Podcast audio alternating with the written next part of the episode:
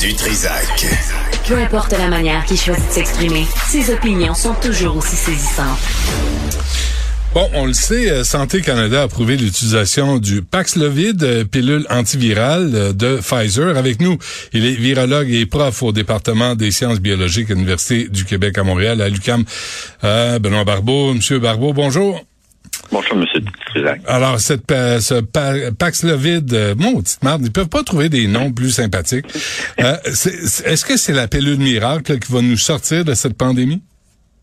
Ben, euh, en fait, il faudrait peut-être pas trop s'emballer, un peu comme on s'est emballé avec les vaccins. Dans le fond, les vaccins, je n'enlève rien des vaccins. Au contraire, on, on, ils nous ont permis quand même de, de, nous rendre à un certain point où on est capable quand même de bien contrôler les risques d'hospitalisation. Mais là, on se comprend que c'est plus complexe. C'est pour ça que on devrait voir le Paxlovid et aussi éventuellement le molnupiravir comme des composés, des agents qui vont venir euh, de faire de façon complémentaire. Donc, on va être capable de, de, s'attaquer plus aux gens qui sont à risque, donc de développer des symptômes graves et donc à risque d'être hospitalisés. Des personnes comme les immunosupprimés, des gens qui ont des maladies chroniques, des personnes plus âgées.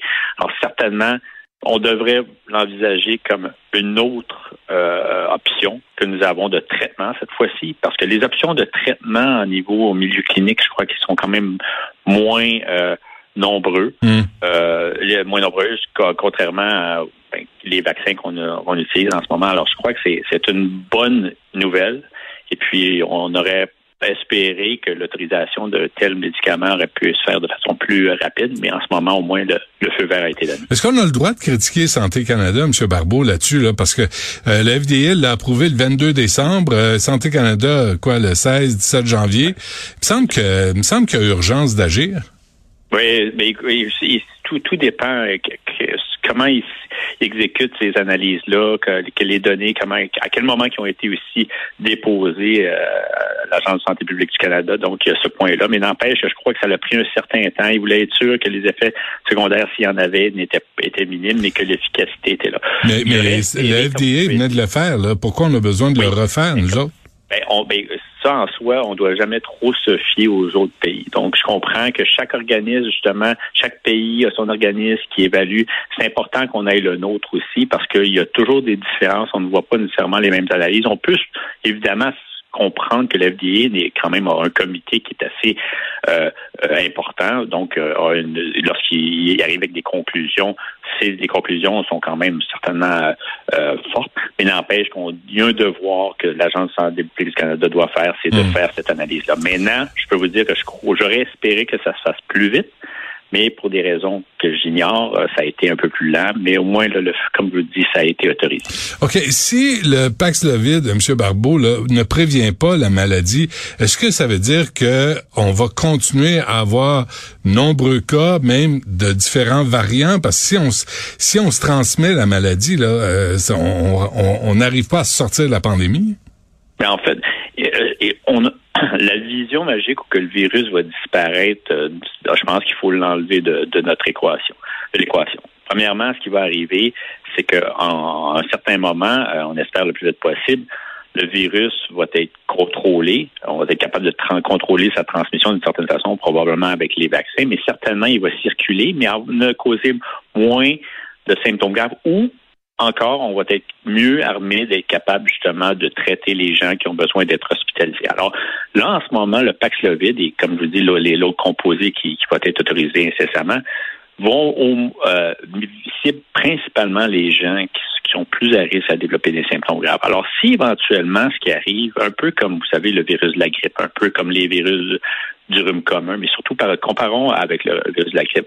Si on est capable tout simplement de minimiser les risques d'hospitalisation alors que le virus devient, euh, commence, continue justement à, arriver avec des variants, plus particulièrement durant les saisons hivernales ou automnales, et que, en fait, il y a malheureusement des gens qui vont décéder, mais qu'on n'a pas autant de cas d'hospitalisation et qu'on maintient toujours ce genre d'aspect cyclique, version endémique, eh bien, ça aurait été particulièrement, on aurait, on pourra crier victoire. Parce que on peut pas penser que justement le, la maladie elle-même associée à ce virus va disparaître, tout comme on ne peut pas penser que les gens qui décèdent du virus de la grippe, les personnes plus vulnérables, eh bien, justement, la, grippe en tant que telle a disparu, pourra disparaître de notre population. C'est un hmm. peu comme ça qu'il faut le regarder et ces traitements-là viennent aider justement à faire cette transition nécessaire, parce que c'est la seule façon qu'on pourra, quant à moi, sortir de la pandémie, une transition vers une version endémique où qu'on aura vraiment des variants qui vont circuler, qui vont revenir au niveau de la population humaine, qui auront des propriétés, mais surtout une signature différente à la surface, mais qu'on pourra euh, en partie prédire, c'est jamais parfait, un peu comme le virus de la grippe, mais aussi traiter les cas qui sont euh, d'hospitalisation, sachant que malheureusement, il y en a qu'on aura, on ne pourra pas euh, traiter à compte. Hmm.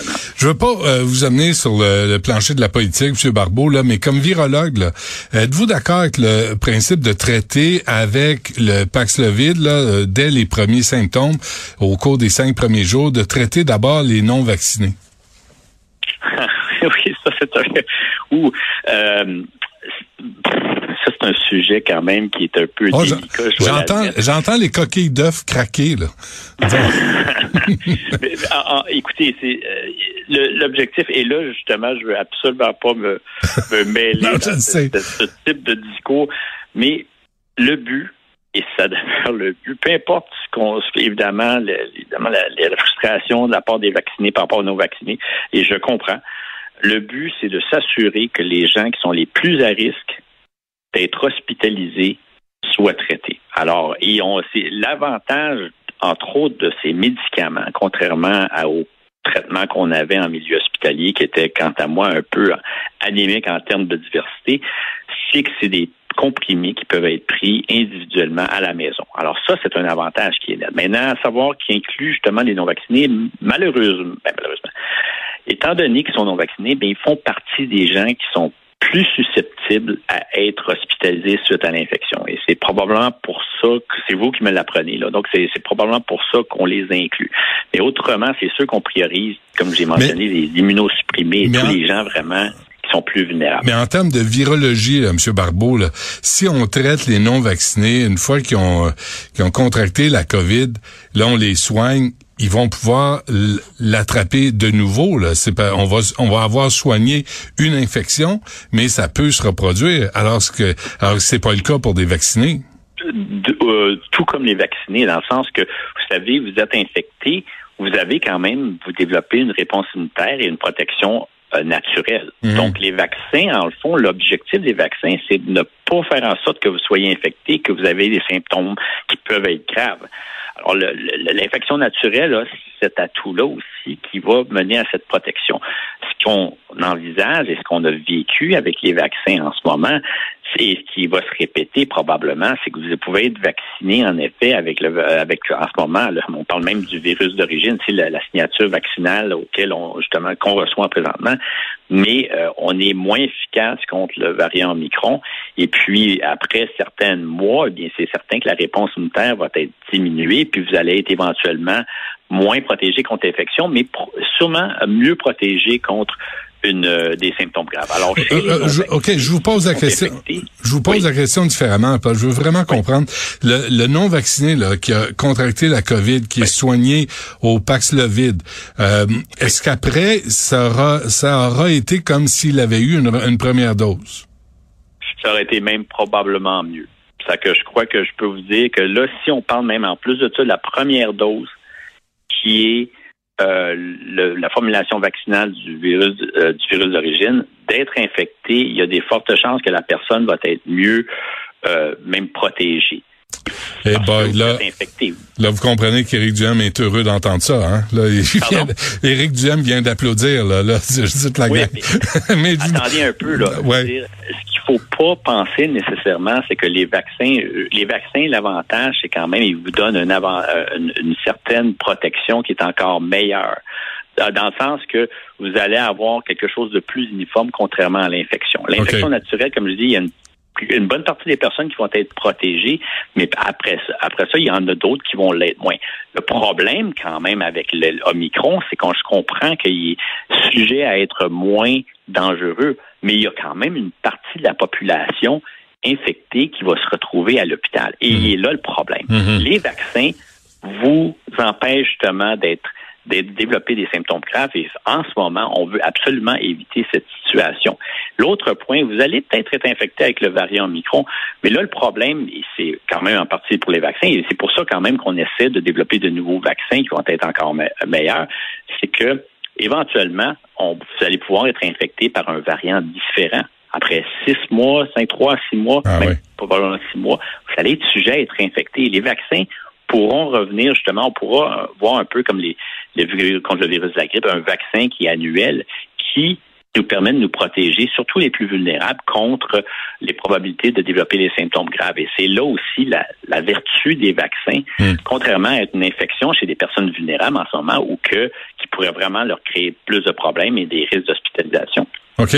Deux affaires rapidement, M. Barbois, avant qu'on se quitte. D'abord, je lisais que Pfizer a libéré son brevet dans 95 pays, l'équivalent de 53% de la population mondiale.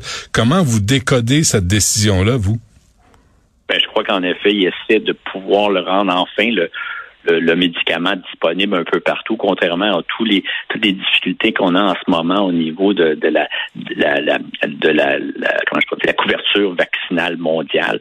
Euh, c'est encore quand même un peu plus euh, réservé euh, à Pfizer. Là, en ce moment, évidemment, les comprimés, je crois, c'est une technologie qui est probablement plus facile à produire, mais également le fait qu'on le rende disponible un peu partout, ça va aussi aider l'ensemble des pays pour mieux mmh. prévenir justement les, les connéfections et les risques ah. compli de complications. Et puis on continue à porter les, euh, le masque et euh, à garder la, les, la danse, euh, distanciation sociale là, pour les mesures sanitaires.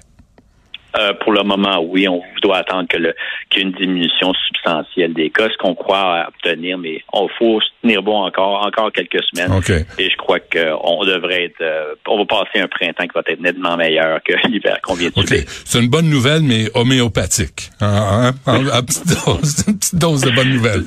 Une façon de le voir, oui. OK. Benoît Barbeau, virologue. Merci, M. Barbeau. À la prochaine. Avec plaisir. Salut. À la prochaine. Au revoir.